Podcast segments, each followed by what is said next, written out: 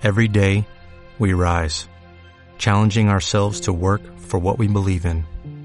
At U.S. Border Patrol, protecting our borders is more than a job. It's a calling. Agents answer the call, working together to keep our country and communities safe. If you're ready for a new mission, join U.S. Border Patrol and go beyond. Learn more at cbp.gov/careers. Ahora vamos por, por mí, por donde crecí, la esquina, la cuadra, mi barrio, mi team, la calle prendí, en plazas con Frizz, si abro la boca va a gritar el país. Por mí, por donde crecí, reparto No se puede estar haciendo radio porque además te hacen fotos en el peor momento del que está uno tomando agua, no eh, con el dedo en la boca. moco. Eh, iba a decir eso. pero me- eh, Lo dije. eh, lo dijo, lo dijo, eh, exactamente. Hay unas fotos y la, aquí la peor es Flavia. Flavia es la peor. Y lo mejor es que las puedo subir, o sea, tengo la contraseña y si me piden que suba esas fotos las puedo subir. No, además le hace, luego Bahía le dicen esta no sale bien. Ya, se pone- inter- ya se red interna acá. se- esta, esta interna ya se, no se rompe. se va peinando. Yo primero le mando a Bahía para que la apruebe. y Chris no avisa a nadie, pero ella se mete rápida y saca otra foto por medio, ¿no? Una cosa, la verdad. Bueno, vamos a vamos a meternos en...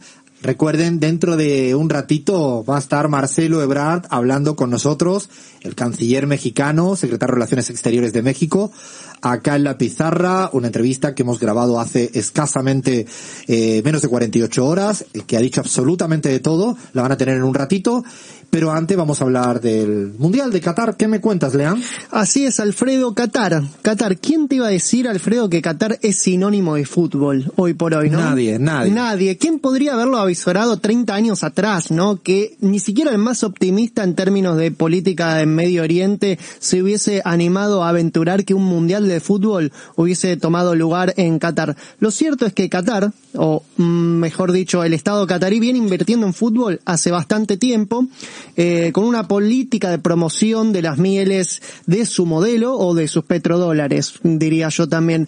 Por ejemplo, en el año 1995 organizó mun- eh, un mundial juvenil que ganó Argentina. desde tanto tiempo. Desde 1995. No sabía ese dato. Eh, un año clave, igual en la historia de Qatar, más adelante te voy a contar bien de qué se trató eso, pero 1995 es la primera vez que entra en escena en el fútbol el Estado catarí organizando un mundial que gana Argentina, capitaneado por un viejo conocido nuestro, Juan Pablo Sorín. Ah, sí, hay, que tenerlo un día en la pizarra Sorín, ¿eh? Me apetecería mucho. Sí, sí, sí, vamos a, vamos a tratar de, de- de conquistarlo y que se venga acá, incluso al estudio me gustaría. ¿eh? Ah, sería fantástico, sería divertido.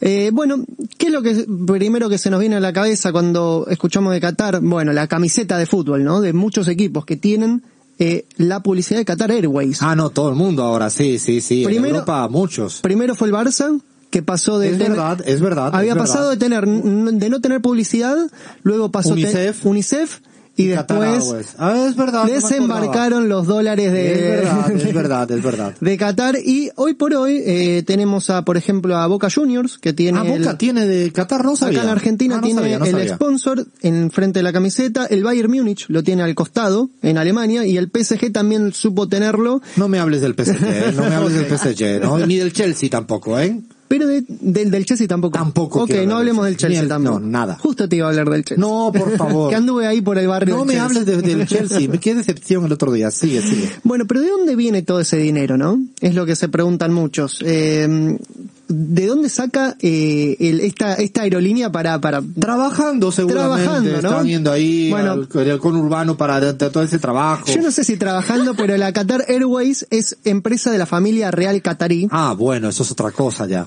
O sea, podemos decir que es una empresa, una aerolínea estatal. Hay que ver qué opina Milei de esta aerolínea con eh, un sesgo muy fuerte del Estado catarí que de repente... Milei cualquier cosa, ¿eh? No, ¿la privatizaría Milei en Qatar? Cualquier cosa, Milei es, es imprevisible, Milei. Bueno, te decía Alfredo, bueno, en 2015, por ejemplo, Qatar Airways adquirió la, la compañía IAG, nada más y nada menos, un más de un 10% adquirió de sus acciones y también adquirió acciones de la eh, aerolínea chilena LATAM, está eh, invirtiendo en todo, en todo el mundo y, de- y diversificando también.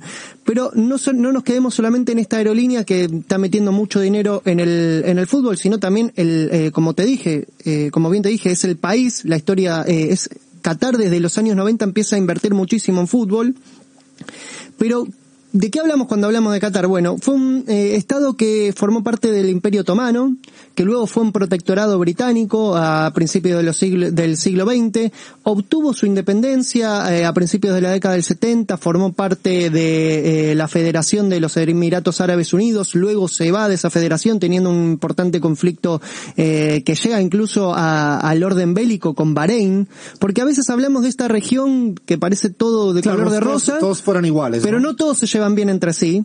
Hay mucho petróleo en común, pero no hay una, unidad política eh, del todo. Quizás tiene que ver un poco con esta política de balcanización que Estados Unidos lleva con sus aliados también, ¿no? Eh, pero decíamos, ¿es una democracia? ¿No es una democracia? Qatar, ¿qué sabemos de Qatar?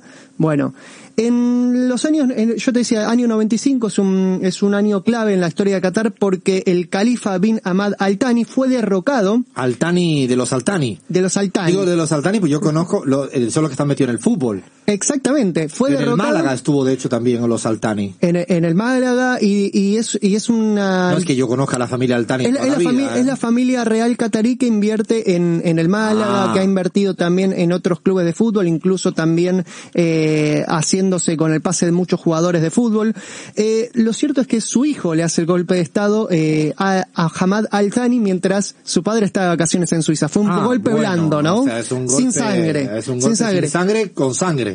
Con sangre y empieza a, a- llevar adelante una serie de reformas tratando de tener un poco el visto bueno de Occidente, un, darle un velo democrático al sistema político catarí que muy lejos a día de hoy está de serlo en la realidad efectiva. ¿Por qué? Porque cuando hablamos de los estadios que se construyeron en el, eh, para el Mundial de Qatar, la primera crítica que surge alrededor del mundo es la mano de obra que se utilizó eh, para construir esos estadios. Y la mano de obra que se utilizó eh, se llevó a cabo a través de un sistema laboral que es propio de los países, de algunos países de Medio Oriente, sobre todo de estos países petroleros, que se llama el sistema caf- eh, kafala. No sé si lo idea, escuchaste alguna vez. idea. Bueno, aproximadamente más de un millón de trabajadores extranjeros en Qatar trabajan basta- bajo este, mm, eh, de alguna forma, de este sistema laboral muy, pero muy eh, polémico, eh, que trae a trabajadores de India, trabajadores obviamente muy pobres, de clases eh, populares de India, de Bangladesh, Pakistán, ¿no? De Bangladesh, de Nepal, de Indonesia, Filipinas, y ellos fueron, constituyeron nada más y nada menos que el 94% de la fuerza total de trabajo, de trabajo. ¿En qué consiste este sistema? Bueno, es muy criticado por la Liga de Derechos Humanos porque básicamente consiste en que las empresas que contratan a eh, esa fuerza laboral pueden retenerle los pasaportes, es decir, son los eh, eh, genuinos para el Estado catarí eh, eh, dueños de la visa, del visado de Una suerte de pseudoesclavitud es una siglo XXI. esclavitud, exactamente, porque Que no es el único sitio donde ocurre, eh, cuidado. no es el único sitio donde, Pero es. donde ocurre, pero es. Y, eh, por ejemplo, eh, a finales de 2010, la Confederación Sindical Internacional eh, decía que se realizó una evaluación de riesgos observando los derechos laborales fundamentales básicos y la región del Golfo, que es esta región, se destacó como una, una luz roja. Estos países están absolutamente en el extremo inferior en cuanto a derechos de los trabajadores. Eran, son fundamentalmente estados con fuerza laboral esclava, Alfredo. Es, es verdaderamente eh, eh, una locura, por no decir otra cosa, y también una hipocresía del otro lado del mundo que mira para otro lado en tanto en cuanto y esto es la hipocresía, ¿no? Eh, que esté fuera Rusia, pero que Qatar esté organizando el mundial. Bueno, Con pues, mano de obra esclava. Con mano de obra esclava, pero igual que en otros lugares del, del mundo que se ha hecho. O sea, eh, esto que estás contando, Lean, creo que muestra el nivel de, de doble rasero con el que se miden las cosas cuando conviene, ¿no? Decía, estas empresas eh, tienen el derecho de permitirles incluso cambiar de trabajo o no. O sea, eh, si ellos no, no es una fuerza libre de trabajo, por eso hablamos de mano de obra eh, pseudo esclava. Por último, hablabas de la hipocresía de, de Occidente con respecto a Qatar.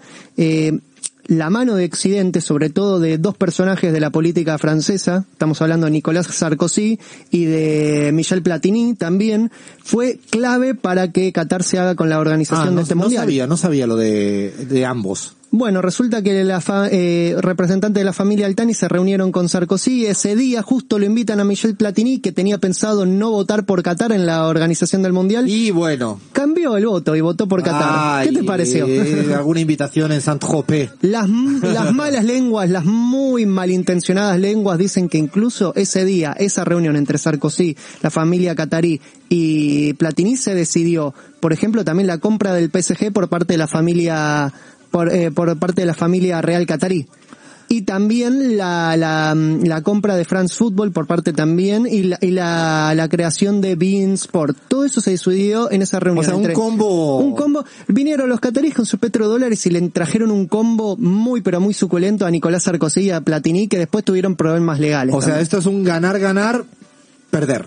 O Exacto. sea, eh, ganan unos poquitos, ganan mucho y luego perder. Pierden los trabajadores de allá y pierden tanta otra gente. Totalmente. Lo, lo llamativo del caso, Lean, es que eh, efectivamente el Mundial eh, hay mucha expectativa porque cambia de fecha y es una cosa muy atípica. Además lograron hasta eso, ¿no? Lograron hasta eso cambiar el calendario del fútbol europeo que siempre fue intocable. Imagínate la plata que han puesto, ¿no? Porque imagínate cuando los mundiales se organizaban en Sudamérica, vos te pensás que cambiaban el calendario para adecuarlo a Sudamérica, Y no, no, creo. No, no, no. Bueno, igualmente lo que sí, dentro de nuestras contradicciones, Lean, vamos a ver el Mundial, ¿no? Lo vamos a ver, obviamente. Es que es parte de la vida, ¿no? Yo no me pierdo los, ningún partido de Qatar me voy a perder. No, Lean, quiero saber, porque todos estuvimos hablando de esto y vos no estabas. Alfredo nos hizo elegir primer y segundo equipo, como Sí. si tuviéramos segundo equipo, no sé Sí. por qué.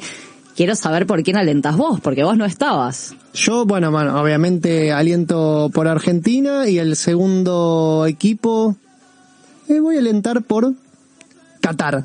Ahora se van, ahora, después de la rajada Tuve una re- que una reunión acaba de antes. matar, lo sacó. No, ¿Cuánta plata te dio? Ah, Yo siempre- yo siempre- Altani, hay una foto de Yo siempre Leandro. aliento por el más débil, Alfredo.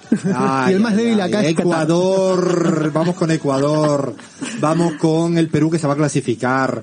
Bueno, bueno, bueno. Y favorito, rápido, rápido, rápido que no tenemos tiempo. Favorito. Argentina, obviamente. Favorito. Argentina. Favorito. Bueno, ¿qué preguntas, Alfredo? A ver. Argentina, obvio. Abraham, favorito. Holanda. Cris, favorito. México. Favorito, nadie ha dicho España, pero ¿qué es esto? Alfredo, favorito. ¿Qué es esto? Alfredo favorito. Eh, Argentina. Hasta acá llegamos. Eh, viene, viene, viene tanda informativa en AM750 y agárrense, siéntense, sírvanse lo que sea, porque viene la conversación, la charla con Marcelo Ebrard, Marcelo Ebrard, el canciller de México, acá en la pizarra.